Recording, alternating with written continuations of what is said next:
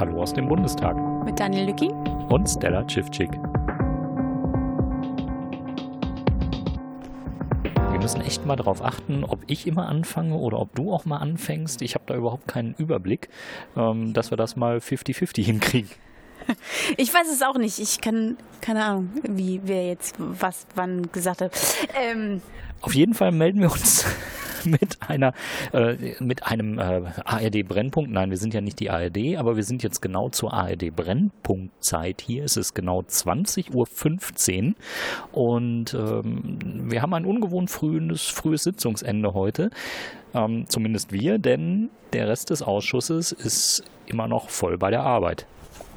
Genau, die ähm, verfrühte, das verfrühte oder frühere Ende, als wir es wir mittlerweile gewohnt sind beim Ausschuss, kam unter anderem dadurch zustande, dass bei den letzten zwei von den drei Zeuginnen, es waren heute tatsächlich nur, also tatsächlich nur Frauen, ähm, dass da die demokratische Opposition keine Fragen hatte, ziemlich früh. Ähm, und nee, ich glaube sogar bei der letzten Zeugin gar keine, ähm, wo man schon immer so die Gewichtung sehen kann, wer irgendwie für sich Fragestellungen zurechtlegt oder äh, ja, Zeugen bearbeitet und, verschieden gewichtet in ihrer ähm, Priorität und in ihrer Wichtigkeit für den Ausschuss.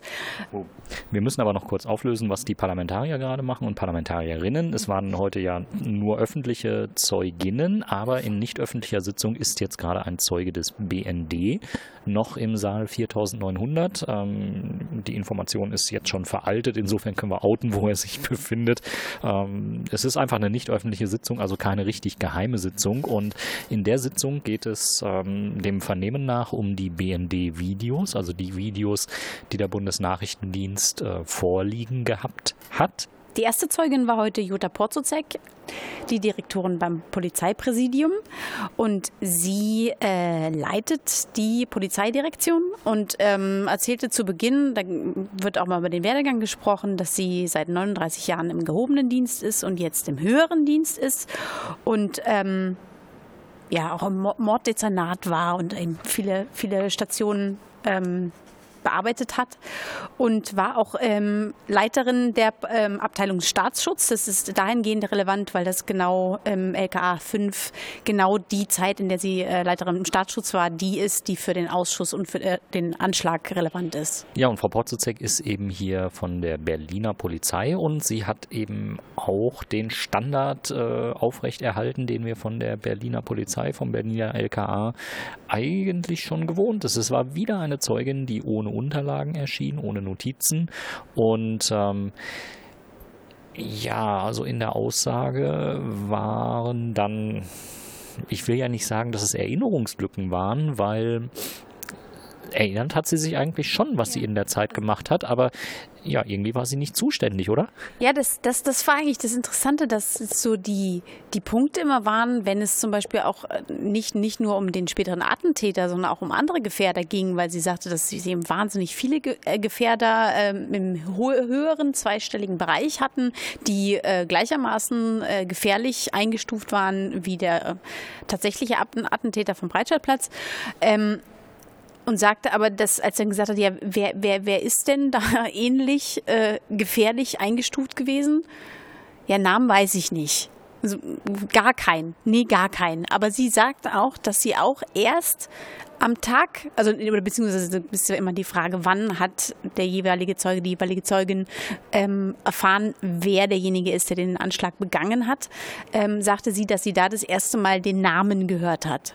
Und das, das war wirklich komisch, weil es kam in der Sitzung häufiger nochmal zur Sprache, dass wie wurde das bezeichnet? Das hat der Herr Özdemir mir ganz schön gesagt, dass das nur eine sehr reaktive Führung dieser Abteilung ist, weil das ist nicht ähm, irgendwelche Anordnung zu machen, sondern nur so, okay, ich halte mich raus, wenn was ist, sagt er Bescheid und wenn ich nichts höre, heißt es, ist auch alles in Ordnung. So, und das, das war wirklich dahingehend wirklich so unglaubwürdig eigentlich, ähm, weil es wirklich Namen gibt auch in diesem Komplex, auch ob das Abu Wala oder Bilal Menamar ist, dass man, wenn man wirklich in so einer gehobenen Position arbeitet, dass man dann die Namen nicht kennt. Also das ist eigentlich sehr schwer vorstellbar. Ja, und sie war verantwortlich eben für die LKAs äh, 52, 53 und 54. Sie konnte zur Struktur immer auch was sagen. Also sie wusste, dass im LKA 54, das für Islamismus zuständig war, gut 100 Leute eingesetzt waren. In den LKA 52 und 53, die sich mit Rechtsextremismus und Linksextremismus befinden, so ungefähr jeweils 70 äh, Personen. Ähm, aber da waren ihre Erinnerungen dann auch mehr oder weniger schon erschöpft. Also sie konnte sich an keine relevanten Gefährdernamen erinnern, weder aus dem einen noch aus dem anderen noch aus dem dritten Phänomenbereich. Und ähm, das war ja, etwas. Das, das, das, klang ja so, dass es nicht nur ist, dass sie sich nicht erinnern kann, sondern dass sie für ihre Arbeit nicht relevant waren. Sie hätte sie nicht wissen müssen. Es ist nicht, dass sie sie vergessen hat, sondern sie hätte sie nicht wissen müssen. Wenn irgendwas komisch gewesen wäre, wäre an sie herangetreten worden. Und genau. Also sie hat, sie hat sehr emsig, äh, also, also, sie wirkte sehr emsig äh, in dem, was sie da im LKA tut. Nur mit Inhalten war das irgendwie in dieser Aussage, in dieser Sitzung nicht zu füllen. Und äh, wann immer dann auch die Obleute versucht haben, da ein bisschen mehr Fleisch an den Knochen ranzukriegen, ähm, förderte das eigentlich nur Widersprüche zutage. Also einer, der mir ganz plakativ im Gedächtnis geblieben ist, ist dieser Widerspruch zum Thema Arbeitsüberlastung. Wir haben von vergangenen Zeugen gehört, äh, unter anderem vom Herrn BD, ähm, der ähm, im Sommer 2015 im Juli eine Überlastungsanzeige für seine Abteilung geschrieben hat, das LKA 54, und gesagt hat, hey, hier ist wirklich Land unter und äh, wir brauchen hier mehr Personal und hm, sonst können wir unsere Arbeit nicht richtig äh, versehen. Ähm, diese Überlastungsanzeige hat sie nicht äh, wahrgenommen, weil die ging irgendwie beim Vertreter ein. Ähm, und was sie auch nicht wahrgenommen hat, war, dass der Herr BD irgendwie eine Nebentätigkeit sich hat genehmigen lassen. Und auch das hat sie irgendwie nicht wahrgenommen. Und ich glaube, das war auch die gleiche Begründung, nämlich auch, dass der Vertreter das irgendwie abgezeichnet hat oder äh, wie auch immer. Ihr war es nicht bewusst. Und ähm, sie hat sich dann auch äh, erklärt und hat gesagt, na ja, diese Nebentätigkeit sei ja überhaupt nicht problematisch gewesen, weil er die in seiner Freizeit, in seinem Urlaub, in, in seinem Überstundenabbau ausgeübt hat. Ähm, und das bekam sie dann aber auch von Fritz Felgentreu, diesmal von der SPD, um die Ohren gehauen. Und der sagt, sagte, naja, vielleicht wäre es ja ihre Aufgabe als Dienststellenleiterin gewesen, zu sagen, wenn hier schon Überlastungsanzeigen geschrieben werden, dann sollte man vielleicht den Urlaub zur Erholung nutzen und nicht zum Arbeiten. Hm. Von der SPD Mahmoud Özdemir sagte dann auch, dass es schon ähm, auffällig war, dass genau in dieser Überlastungs Zeit, in der beziehungsweise eben die Überlastungsmeldung kam und diese Zweitverwendung von Herrn BD stattgefunden hat, dass genau zu dieser Zeitpunkt diese sehr gehäufte Misskommunikation zwischen LKA Berlin und LKA NRW stattgefunden hat und da genau diese Gefährderansprache am ZOP stattgefunden hat.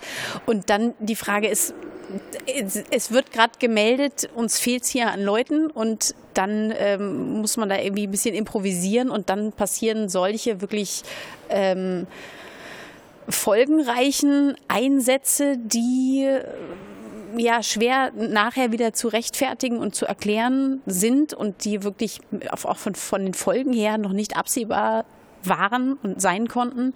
Ähm, und dass man dann nicht, also dass man da fast eindeutig sagen kann, ja, sowas führt zu sowas. Also, ähm, aber sie, sie sagte zum Beispiel auch, dass sie das ähm, nicht so empfunden hat, dass äh, Nordrhein-Westfalen irgendwie beklagt hätte, dass die Kommunikation nicht so gut sei, ähm, sondern sagte, also es, es, war immer, die haben immer Möglichkeit gehabt, mich zu erreichen. Die haben alle meine Handynummer und wenn die jetzt sagen, die haben uns nicht erreicht, könne sie nicht ähm, bestätigen. Äh, die witzige Begründung war, dass das sind Polizisten. Äh, ne? Also die wissen, wie man Leute findet. Ähm, ja, vielleicht haben sie nur einen anderen Anspruch und sagen, man muss die Kollegen eigentlich nicht finden. Sie müssen dort sein, wo man sie erwartet. Ähm, und äh, ja, man kann da schon mal eine Funkzellenabfrage machen, wenn man mit mir sprechen will. Ist schon so ein bisschen. Ja, Vielleicht ist das ja auch gelebte Berliner Praxis. Man weiß es nicht so. Da gibt es ja immer mal wieder Kritik. Ähm, ja, und äh, Kritik gab es dann auch. Ähm, sie war konfrontiert mit äh, einer Bilanz, die auch sehr deutlich, äh, sehr gut zu schildern ist und sehr plakativ ist. Und zwar ging es da um die Überwachung des späteren Attentäters. Man hatte sich im April, ich glaube 4. April war das Datum, äh, oder 6. April, jedenfalls Anfang April, noch innerhalb der ersten zehn Tage, hatte man sich vom Gericht hier in Berlin eine Freigabe für die Observation ähm, des späteren Attentäters geholt. Die langte bis in den Oktober und ähm, von April bis Oktober hat man dann doch an ganzen 23 Tagen überwacht. Aber nicht nach 23 Uhr. Beides mal 23, richtig? Tja, ich weiß auch nicht. Aber nicht 42. Ja, geht ja auch gar nicht. Ähm, nee, ist auffällig. Ja, definitiv. Und ähm, hast du zu dem Komplex noch, sonst fand ich auch äh, noch den, den Umstand ähm, des, der Führerkabine ganz interessant. Den sollten wir auf jeden Fall nennen. Da war ich gedanklich leider schon so ein bisschen ausgestiegen und abgelenkt, aber da kommen wir später zu. Ähm, es kam auch noch von der demokratischen Opposition die Frage, ähm, inwieweit sie denn in den Themenkomplex drin war, dass ja erst, ähm, dass erst am Abend des Folgetages nach dem Anschlag die ähm, Ersatzpapiere des Attentäters gefunden worden sind und damit seine Identität festgestellt wurde. Ähm, wieso es diesen verzögerten, ähm, erste diese verzögerte Analyse-Durchsuchung dieser Führerkabine des LKWs gab. Und da sagte sie auch, dass sie zu diesem Umstand auch nichts sagen kann und ähm, dass es in der Kaserne war, das wusste sie irgendwie, aber sie sagte, ja, uns wurde gesagt, ähm, man konnte nicht ausschließen, dass da vielleicht Sprengstoff an Bord ist noch und deswegen da eben, weiß ich nicht, ob auf, aufgrund von Schutz von Beamten da äh, diese, dieses schon vorgeschoben wirkende Argument gilt, guckt euch dieses Führerhäuschen nicht an. Ähm, und weil, weil eben in diesem Führerhäuschen nicht, nicht, nicht allzu versteckt diese Papiere lagen. Und ähm, die ja dann später auf sehr komische Umstände in der Kaserne irgendwie zutage getreten sind. Ähm, wo wahrscheinlich, ich weiß nicht, wann das in dem Ausschuss jetzt nochmal zur Sprache kommt, wann dieses komische Mysterium dann nochmal näher angegangen wird. Und Konstantin von Notz fragte noch, ähm, dass es von Herrn Steihoff war das, glaube ich, ähm, der sich an, nach einem, am Abend des Anschlages noch in einer äh, Telco mit, mit den ähm, betrauten Beamten darüber unterhalten hat, dass ähm, man ballistisch äh, sich die Scheiben angeschaut habe im LKW und man erkennen konnte, dass der Schuss irgendwie von innen auf jeden Fall auf die Scheibe getroffen sei und ähm, dann stellte Konstantin von uns ja die Frage, das ist ja dann schon komisch, wenn man das schon sagen kann, dann wirkt das ja schon so, dass sich diese Führerkabine jemand angeguckt hat, aber offiziell nicht. Und das war wieder ein Komplex, wo wirklich auch die Zeugin wieder sagte, dazu kann ich gar nichts sagen, das weiß ich nicht. Und das ist wirklich so ein Punkt, ähm, diese Behörde ist dafür da, Terroranschläge zu verhindern. Dann passiert ein Terroranschlag und dann ist es so, ja gut, da, das habe ich jetzt auch nicht mitgekriegt. Also das weiß ich jetzt nicht mehr. Wie das jetzt war, weiß ich auch nicht mehr. Also das ist so, es, es trifft der Fall ein, der nicht eintreffen darf. Und dann ist auf einmal das so, ja, so un, ja, so wenig prägnant und so wenig besonders, dass man sich das merkt. Oder notiert. Notieren. Verrücktes Gimmick, ja. Lifehack. Notieren mal Sachen. Ja. Also es war sehr, sehr auffällig, weil die Aussage von Frau Potzuzek ähm, quasi auch in weiten Teilen sehr widersprüchlich zu dem war, was äh, Herr BD und Herr Steyhoff hier abgeliefert und äh, genannt haben. Ähm, zum einen in Bezug auf die Personalsituation, zum anderen äh, die Verwunderlichkeit, dass sie keine Inhalte kannte. Sie hat im Laufe der Aussage auch eingestanden, dass sie an keiner Sitzung des gemeinsamen Terrorabwehrzentrums teilgenommen hätte. Äh, sie hat das damit erklärt, äh, da sei sie irgendwie nicht zugekommen, als sie in, die, äh, in den Bereich des Staatsschutzes gegangen ist. Und irgendwann war der Zeitpunkt vorbei oder abgelaufen und äh, Protokolle aus dem gemeinsamen Terrorabwehrzentrum zu lesen, das sei jetzt auch nicht ihre Aufgabe. Ähm, also es war schwierig, überhaupt herauszufiltern, was für eine Aufgabe Frau Potzuzek äh, in ihrer äh, dienstlichen Tätigkeit so hat, denn irgendwie blieb inhaltlich sehr wenig übrig. Äh, organisatorisch war sie wohl fleißig wie ein Bienchen, aber äh, so mit Inhalten, das war eher dünn. Mhm. Sie sagte noch, dass irgendwie nach dem Anschlag ihre Abteilung aufgelöst worden ist und zu einer BAO äh, neu formiert wurde. Ich weiß nicht, ob es dann die BAO City ist. Naja, nicht aufgelöst. Äh, die, die Leute wurden eben halt genau. äh, zur BAO City. Ja, genau, wurden abgezogen, genau, und in der BAO City aufgebaut. Und da sagte sie dann, äh, dass sie mit dem Nachtatgeschehen oder beziehungsweise der Analyse des Nachtatgeschehens auch nicht betraut war. Also ab dem Moment war wirklich so wieder, ja, Zuständigkeit weg. Ähm, ja. Ähm, wir haben natürlich mit äh, Obleuten heute auch noch gesprochen ähm, und äh, wollen euch die Statements auch nicht vorenthalten. Kleiner Spoiler vorweg, so richtig zufrieden waren die mit der Aussage von Frau Porzuzek auch nicht. Ähm, ja, und äh, dann hört ihr jetzt zunächst Martina Renner. Ja, Frau Renner, wir haben heute die äh, Zeugin Frau Porzuzek gesehen. Ähm, die widerspricht ja im Wesentlichen dem, was ihre oder die Mitarbeiter Ihrer Behörde gesagt haben. Wie können Sie das einordnen? Ja, also erst einmal, sie war die Leiterin des äh, polizeilichen Staatsschutzes hier in Berlin im entscheidenden Zeitraum, also 2016 und äh, im Monat und danach des Anschlages. Sie hat auch noch mal klar gemacht, es ist keine Frage, dass in dem Bereich dschihadistischer, islamistischer Terrorismus zu wenig Beamte oder Beamtinnen eingesetzt waren. Aber jetzt kommen wir schon an den Punkt, bei allen Vorhalten, die wir ihr gegenüber heute gemacht haben, aus den Voran vorangegangenen Vernehmung hat sie im Kern abgewiegelt. Es ging darum, Beamte sind inkompetent, haben keine Kenntnis zum Netzwerk des Islamischen Staates in der Bundesrepublik, haben keine Kenntnis zum Modus operandi dschihadistischer Anschläge und äh, man hatte auch tatsächlich das Gefühl, zur gewaltbereiten islamistischen Szene in Berlin gab es auch nicht eine adäquate Einschätzung, sonst hätte man zum Beispiel nicht ähm, Gefährder bei denen man äh, Terrorplanungen vermutet, aufgeschreckt durch ähm, ja, Kontrollen, äh, Durchsuchungsmaßnahmen oder äh, unsinnige Gefährderansprachen. Mit all diesen Punkten konfrontiert, hat sie sich zurückgezogen auf eine Position, die da lautet, ich habe im Wesentlichen verwaltet, ich kenne die Sachverhalte nicht, ich kenne die Person nicht, ich habe äh, dem Dezernatsleiter und ähm, den Sachbearbeitern und Sachbearbeiterinnen vertraut und äh, das war keine ähm, tatsächliche Kultur der Kritik, die sie heute hier vorgeführt hat, sondern im Wesentlichen ein Zurückziehen auf eine Position. Ähm, ich hoffe, hier ist die Sache sehr schnell vorbei. Ich hatte damit nichts zu tun. Fragen Sie jemand anderes und auf Wiedersehen.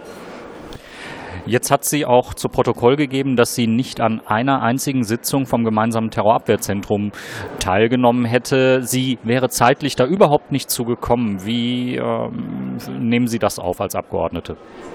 Also an der einen oder anderen Stelle hatte ich heute auch Zweifel, was die Glaubwürdigkeit der Aussagen angeht, weil man kann nicht zum einen sagen, ähm, ich habe an all diesen Vorgängen nicht teilgehabt und gleichzeitig dann auch, diese Frage ist total offen geblieben und wir glauben eher, sie ist uns ausgewichen.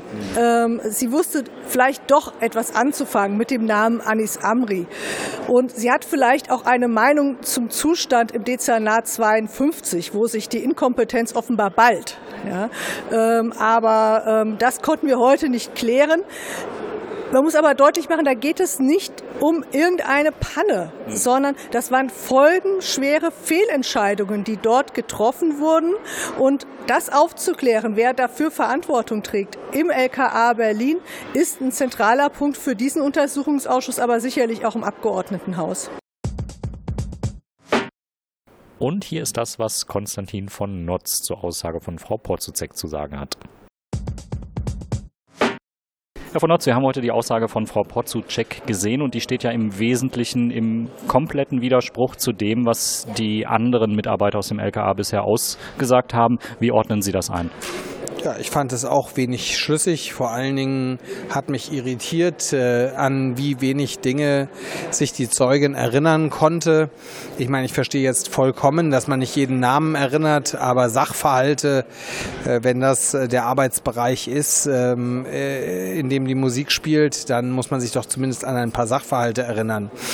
Und dass man in den Stunden nach dem Anschlag nicht die Frage äh, auf dem Tablett hat, wer war es und läuft er noch durch Berlin? Das ist doch die Grundfrage von allen Fragen, wenn ich da sitze.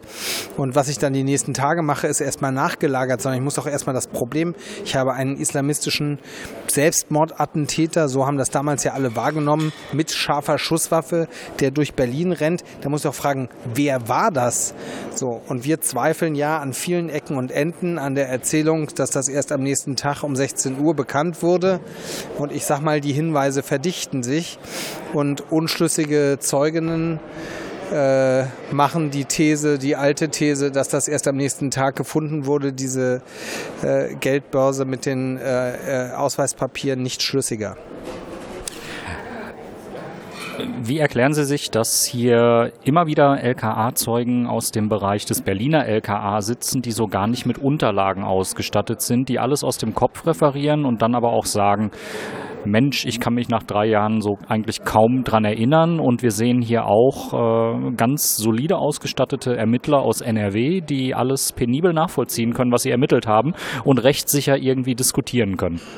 Ja, das irritiert ja vor allen Dingen vor dem Hintergrund, dass nach dem Anschlag selbst in der Aufbereitung dessen, was passiert ist im Januar, Februar, März etc. 2017 die öffentliche Erzählung genau umgekehrt war. Man hat eigentlich alles in Nordrhein-Westfalen abgeladen ähm, und äh, man muss sagen, dass die Geschichten so einfach nicht gestimmt. Papiere von Amri gefunden haben will. Ja, auch das macht die Geschichte nicht schlüssiger und deswegen scheint auch die sage ich mal, wenig ergiebigen Zeugenaussagen aus Berlin zu bestätigen, dass hier eines der Probleme begraben ist in dem Fall. Vielen Dank. Sehr gern. Dann sind wir quasi durch mit Frau Porzuzek und kommen zu den zweiten beiden Zeugen des Tages, die jetzt nicht so wirklich lange da gesessen haben, richtig, Stella?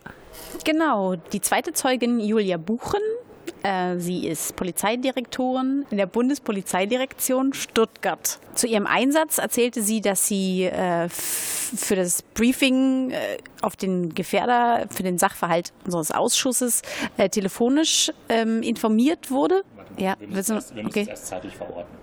Ähm, ja. Ähm, ja, und ähm, die letzten beiden Zeuginnen des Tages, die waren vor allen Dingen hier, um den, äh, die Situation um die gescheiterte Ausreise des späteren Attentäters zu klären. Ähm, da waren mehrere Bundesbehörden beteiligt, mehrere Landesbehörden beteiligt, ähm, die sich verständigt hatten. Die Aufgabe von Frau Buchen war eben, dass sie in, in der Nacht, als es um diese Ausreise ging, eine quasi Entscheidungsbereitschaft hatte und jemand war, der das weitere Vorgehen quasi autorisieren musste. Genau, und in dieser telefonischen Mitteilung Wer, wen haben wir da vor uns? Sagte sie, ihr wurde mitgeteilt, es handelt sich um jemanden, der IS-Nähe hat, einen bereits Straftäter, ein Abend. Ähm, ja, dass er im, im großen, großen Bereichsspektrum Terrorismus zu verorten ist und eben auch mit einem Syrien-Kontext gelistet ist. Und sie bekam auch die Liste seiner ganzen Alias, seiner ganzen Alias-Personalien und Ihre Ansage war damit in sozusagen so unterm Strich daraus schlussfolgernd, die Ausreise äh, muss verhindert werden. Was bezeichnend war, war, und das hat, äh, ich glaube, Volker Ulrich auch äh, ganz deutlich und plakativ zum Ausdruck gebracht, ich kriege es nicht mehr wortwörtlich zusammen, aber der hat äh, sich sehr erstaunt gezeigt und hat gesagt, naja, da hatten sie ja eine Einschätzung ähm, zu einem Zeitpunkt, wo ganz viele andere Behörden überhaupt keine Einschätzung gehabt haben wollen.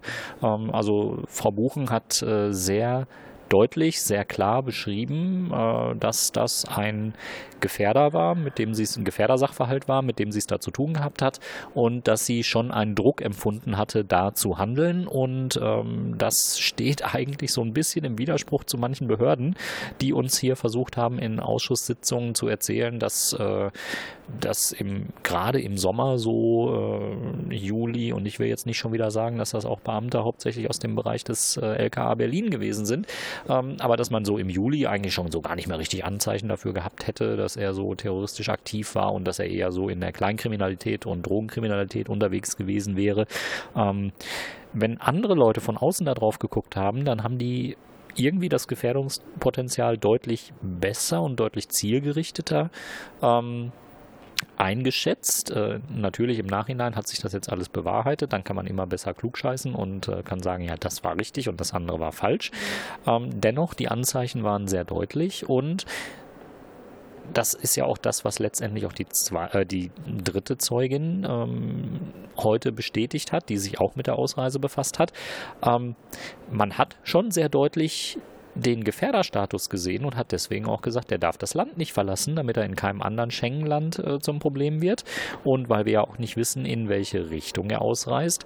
Und die dritte Zeugenaussage des Tages brachte dann auch eine Thematik, die Foreign Fighter-Thematik. Ähm, ins Spiel, zu der wir gleich noch kommen werden. Und da sind wir natürlich dann in einem Bereich, wo Informationen von Auslandsgeheimdiensten ähm, schon von hoher Bedeutung sind. Genau, nee, ich habe zur zweiten Zeugin gar nichts mehr. Also deswegen, aber ich fand, du bist ja eigentlich, hast du zur zweiten noch was? Sonst? Also es war schwierig. Wir kommen ja jetzt auch gleich zu diesem Abschnitt, äh, wo es um die Arbeitserschwernisse heute geht.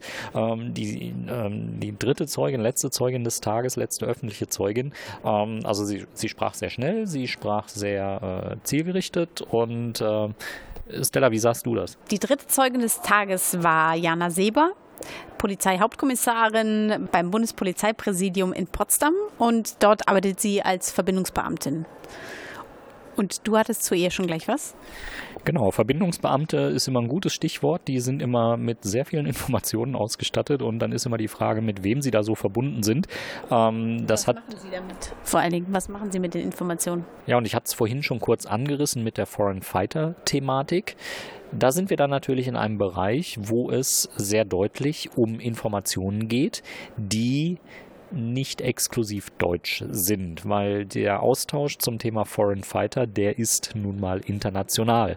Ähm, wir erinnern uns an andere Sitzungen, wo das ein Thema war und wo Verbindungsbeamte ein Thema waren. Da ging es immer auch um den Einsatz in anderen Ländern, da ging es um die Kommunikation mit ausländischen Geheimdiensten und ähm, das bringt dann den ähm, BND sehr deutlich auf den Plan, den Auslandsgeheimdienst, beziehungsweise ja auch den Inlandsgeheimdienst, den Verfassungsschutz, der ja da auch äh, auf einmal Hinweise der marokkanischen Behörden ähm, im November 2016 in der Hand gehabt hat und die irgendwie nicht so richtig äh, verarbeitet und ausgewertet hat. Ähm, also ich glaube, die Zeugin Nummer drei des Tages war irgendwie relevanter, als man das so auf den ersten Blick sieht, aber in der Aussage selbst, ähm, dadurch, dass wir halt auch heute mannigfaltig abgelenkt waren zwischendurch, oder ich zumindest, ähm, ähm, konnte ich aus der Aussage jetzt auch leider nicht mehr viel rausfiltern. Äh, Hallo. Ja, und dann kommen wir auch schon zu dem Bereich der mannigfaltigen Ablenkungen und grüßen an dieser Stelle erstmal in alle mithörenden äh, Bundesministerien, äh, Sicherheitsbehörden. Ähm, schön, dass ihr regelmäßig einschaltet und äh, nicht so schön, dass ihr uns das in manchen Punkten auch spüren lasst. Ja, ähm, es gab einen Tweet von Herrn Lücking, der ähm, beschrieb die erste Zeugin mit ihrem Klarnamen, den man auch sehr klar in dieser öffentlichen, ich schon gesagt, dass es eine öffentliche Sitzung ist, in dieser öffentlichen Sitzung lesen kann, die auch schon in der Vorabmeldung für den Ausschuss genannt ist, was auch unter bundestag.de einsehbar ist. Und dann ähm, aufgrund dieses Tweetes von Daniel, wo er über die Zeugin schrieb, samt Namen, kam dann ein Kommentar vom Sprecher des Bundesinnenministeriums und äh, Herrn Steven Alter. Und was sagte er dir dann? Genau, also auf einen äh, wirklich äh, fast schon beliebigen Tweet, da war ich schon ein bisschen länger unterwegs und hatte mehrfach äh, Potzuzek geschrieben. Ähm, und hatte mich gerade daran gewöhnt, äh, es richtig zu schreiben, äh, nämlich mit dem Z zuerst und dem äh, C dann, weil beides irgendwie gleich klingt, war das heute mal kurzzeitig eine Herausforderung. Ich habe es schnell bemerkt, der Mioste von der ARD nicht ganz so schnell, ähm, der hat, glaube ich, die andere Schreibweise beibehalten, die ich anfangs verwendet habe, wie auch immer. Ähm, Steve Alter, vom seines Zeichens Sprecher des Innenministeriums, meinte dann, ob es denn aus journalistischer Sicht zwingend notwendig sei, stets die Namen der der Beteiligten öffentlich zu verbreiten. Ja, Steve, ähm, nehmen wir mal das äh, Social Media Du, weil es mir auch echt äh, langsam abgeht, äh, diesen Kindergarten hier weiterzuführen. Ähm, mit Steve hatte ich schon Kontakt. Äh, hallo Steve, wir kennen uns ja bereits. Äh, in der letzten Sitzung hatte ich eine Reihe an Fragen gestellt, weil mir aufgefallen ist, dass Steve mir folgt. Der ist in der letzten Sitzung angefangen, äh, mir zu folgen. Das war die vom 14 Tage zurück, vom 16.01 zack, bumm, war der Steve Alter dran. Und da dachte ich, Mensch, wenn der Steve doch schon mal da ist, hallo Steve, ähm, dann kann er uns doch auch gleich ein paar Fragen beantworten. Da ging es nämlich um den äh, Mitarbeiter des Verfassungsschutzes, Herrn Müller, der im Ausschuss aufgefallen ist, weil er möglicherweise da überhaupt nichts zu suchen hatte.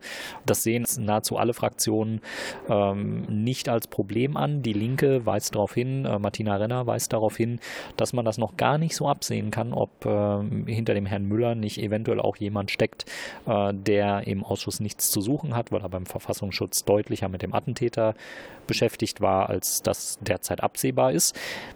Wie auch immer, an, in dieser Sitzung fing Steve Alter an, mir zu folgen und dann habe ich äh, eine Reihe an Fragen an ihn getwittert und habe suffisant durchblicken lassen, dass man natürlich das Ganze auch in der Presse, Bundespressekonferenz am nächsten Tag klären könnte, äh, in der ich dann auch gesessen habe und äh, ja, wo ich dann gedacht habe, hm, nachdem ja das Innenministerium so bereitwillig äh, nach der Geschichte mit dem NRW-Zeugen äh, in der Bundespressekonferenz proaktiv informiert hat. Ähm, warten wir mal ab, ob zum Vorwurf des Verfassungsschutzzeugen in der Bundespressekonferenz auch proaktiv etwas läuft. Kam dann nicht und ich habe dann auch erstmal nicht weiter gefragt, weil ich mir gedacht habe, na, der Steve hat viel zu tun, vielleicht ist er noch gar nicht dazu gekommen, die Fragen zu beantworten, ähm, woraufhin mir Herr Alter ein seltsames journalistisches Gebaren da vorgeworfen hat. Und ähm, daraufhin bin ich nochmal kurz eingestiegen und habe gesagt, naja, ich habe hier Fragen gestellt und hätte da gern Antworten drauf. Und er ließ dann so mehr oder weniger durchblicken, äh, ja, das soll ich doch per E-Mail machen und äh, nicht per Twitter. Wo ich mich dann auch frage, lieber Steve, hast du den Twitter-Rückkanal verstanden? Das ist so Social Media, soziale Interaktion. Ähm, wechselseitig. Das ist nicht nur Senden, das ist auch Empfangen. Öffentlichkeitsding, das ist halt nicht deren Ding, das wissen wir ja jetzt. Diese, die sind ja nicht kontrollierbar. Das ist ja eine nicht kontrollierbare Öffentlichkeit, denen du diesen, äh, diese Diskussion oder diesen, dieses Gespräch zwischen euch zugänglich machst. Ja, ähm, wie auch immer, Steve war nicht begeistert, dass wir immer wieder den Namen der Beteiligten öffentlich machen. Und äh, was daran natürlich auch äh, ein großes Problem ist, ich war heute nicht der Einzige, der getwittert hat. Michael Stempfle vom, äh, vom ARD Hauptstadtstudio war natürlich auch noch da und hat in nahezu gleicher Intensität heute getwittert äh, wie ich den hat er natürlich nicht angesprochen und kritisiert und hat gesagt, Herr, Herr Stempfle, AD-Terrorismusexperte, sagen Sie mal, äh, wie, wieso verbreiten Sie hier, ist das zwingend journalistisch notwendig, immer wieder Porzuzek zu schreiben?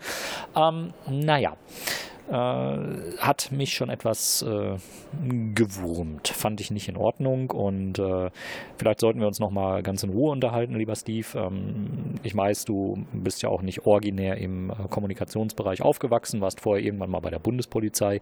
Ähm, ich wundere mich da so über einige Sachen und äh, bin eigentlich auch nicht mehr so wirklich bereit, hinzunehmen, dass hier uns unterstellt wird, wir würden etwas machen, was journalistisch nicht okay ist. Wir können es nicht oft genug sagen, es gab zig Untersuchungsausschüsse, bei denen Zeugen vom Verfassungsschutz, BND, Innenministerium, von den Landespolizeien, Bundespolizeien, wie auch immer ausgesagt haben. Es war nie ein Problem, wenn man die Namen verwendet hat, die in der Tagesordnung drin standen. Und äh, derartige Rückmeldungen und Insinu Insinuierungen, dass hier irgendwas nicht äh, so laufen sollte, ähm, die möchte ich mir an dieser Stelle einfach verbitten. Ähm, ich habe dann heute auch eine kurze E-Mail an den äh, an den Untersuchungsausschuss geschrieben und habe äh, darum gebeten, man möge das doch bitte mal äh, zum Thema machen und eine fürs Protokoll auch festgehaltene Ansage in Richtung des Innenministeriums machen, öffentlich, die nochmal klarzieht und gerade rückt, äh, wie man mit diesen Namen umgehen kann. Es sind öffentliche Namen, wir müssen uns auf Dinge beziehen und ich kann mir bei einer Berichterstattung jetzt nicht auch noch überlegen, ob die ähm, Nennung des Zeugennamens äh, fünfmal pro Stunde in Ordnung ist oder nur dreimal pro Stunde oder achtmal pro Stunde deutlich zu viel sind.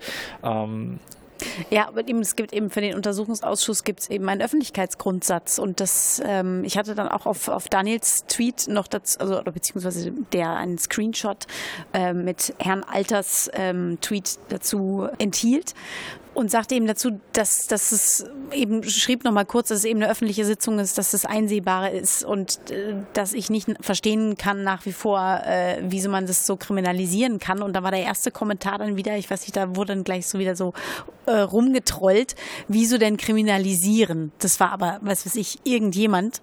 Ähm, und das finde ich zeigt schon so ganz schön, welches Bild man, wenn man es nur oft genug so sagt, wie man das vermitteln kann. Also dass derjenige, der das dann gesehen hat und kommentiert, sofort sagt, ja, wieso, was ist denn, also wie, wie, wie kommst du dazu, das Kriminalisieren zu nennen? Und ich finde das Kriminalisieren eben, wie Daniel schon gesagt hat, dass, dass wir machen in, mit, mit der Veröffentlichung von den Zeugenbildern und mit den Klarnamen ähm, machen wir nichts Unrechtes und nichts Vorführendes und unsere Intention ist nicht, irgendwelche Beamtinnen und Beamten äh, angreifbar und äh, in äh, Schutz zu nehmen, sondern es geht um Dokumentation und einer Öffentlichkeit den Ausschuss zugänglich zu machen, die äh, den Ausschuss nicht besuchen können, weil es einfach zeitlich nicht möglich ist, aber trotzdem das Interesse da ist. Und die Öffentlichkeit hat auch, ein, deswegen gibt es diesen öffentlichen Ausschuss, ähm, den, den Fortgang des, dieses Ausschusses zu erfahren. Und dazu gehört eben auch, wenn Zeugen und Zeuginnen äh, Aussagen tätigen, dass man sie auch namentlich nennt und sagt, Herr X und Frau Y haben das und das gesagt. Und dann ist es nicht in Ordnung, wenn, das ist ja auch nicht irgendjemand, der das sagt, sondern das sagt der Sprecher vom Bundesinnenministerium, der sagt, tut das denn Not, dass ihr immer diese Namen nennt? Und das, das wirklich, das, das ähm, intendiert als wäre das nicht in Ordnung. Und das finde ich tatsächlich, ja, das empfinde ich als kriminalisierend. Und dann, dass die Reaktion ist, naja, das ist ja jetzt nur so schlimm, ist ja auch nicht. Weiß ich nicht. Also ich finde, wenn man, wenn man das Gefühl hat, ähm, dass das okay ist, diese äh, so eine mm, von oben herab Kritik, so von wegen, naja, das kann man ja mal wegzensieren und man kann ja einfach nur die Zeugin sagen, ähm, dann ist es ein totaler Eingriff in die Pressefreiheit und in, in die Informationsfreiheit und das ist keine Lappalie. Und wir haben es hier mit Bundesbeamten zu tun, die oder mit Beamten an sich zu tun, die aus öffentlichen Geldern finanziert worden sind. Ähm, Sie sind nicht bei Geheimdiensten tätig, sind nicht operativ tätig. Insofern sind ihre Namen klar öffentlich und äh, gerade auch die herausgehobene Position von Frau Potzuzek ähm, macht es eigentlich zum absoluten Nicht-Problem, dass man sie öffentlich nennt. Ja, und vor allen Dingen das, das unterstreicht, finde ich, eigentlich noch das Medium, was er dafür nutzt. Wenn du bei der nächsten Bundespressekonferenz bist, dann könnte er auch zu dir kommen und sagen, tut es, warum mussten du da die Klarnamen immer vertwittern? Die Tatsache aber, dass er das über Twitter macht, über seinen offiziellen Kanal diese Frage stellt, zeigt auf jeden Fall, weiß er, dass da eine, eine, unkontrollierbare Öffentlichkeit die seine Suggestivfrage sieht, wo diese Anklage schon mit drin ist. Und da ist die Wahl des Mediums, spricht da auch Bände. Also Stimmt, da habe ich mir gar nicht so Gedanken drüber gemacht, dass äh, Steve sich als äh, Herr Alter vom Innenministerium in der Bundespressekonferenz mit Sicherheit nicht die Blöße geben würde, öffentlich in die Kameras und in alle Redaktionen zu sagen, äh, das geht ja gar nicht und so. Nee, das macht er nur bei Twitter. Äh, lieber Steve, lass uns da doch einfach mal ein bisschen drüber twittern, vielleicht ein bisschen konstruktiver. Kann man das nochmal im Nachhinein klären äh, und nochmal klar machen, dass das nichts Verbotenes ist, was wir hier tun.